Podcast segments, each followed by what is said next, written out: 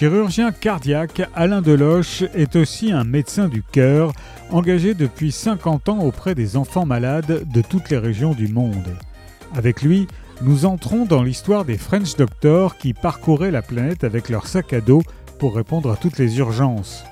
Le monde a changé. Avec la chaîne de l'espoir, Alain Deloche s'est fait bâtisseur. Il a construit des hôpitaux pédiatriques en Afrique et en Asie il a aussi formé des équipes pour que les enfants puissent être soignés près de chez eux. Aujourd'hui, la médecine humanitaire n'est plus une aventure, elle s'est professionnalisée, elle est de plus en plus efficace.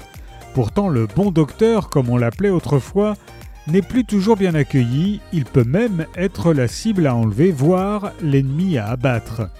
Le médecin du cœur cherche ses marques mais reste fidèle à l'idée d'apporter aux plus fragiles les soins auxquels ils ont droit. Alain Deloche a œuvré à l'hôpital Brousset puis à l'hôpital Georges Pompidou où il a dirigé le pôle cardiovasculaire. Il est l'un des cofondateurs de Médecins sans frontières et de Médecins du Monde.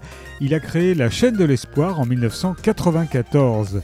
Il est l'auteur de plusieurs livres parmi lesquels Leur vie, c'est ma vie et La glace à la vanille.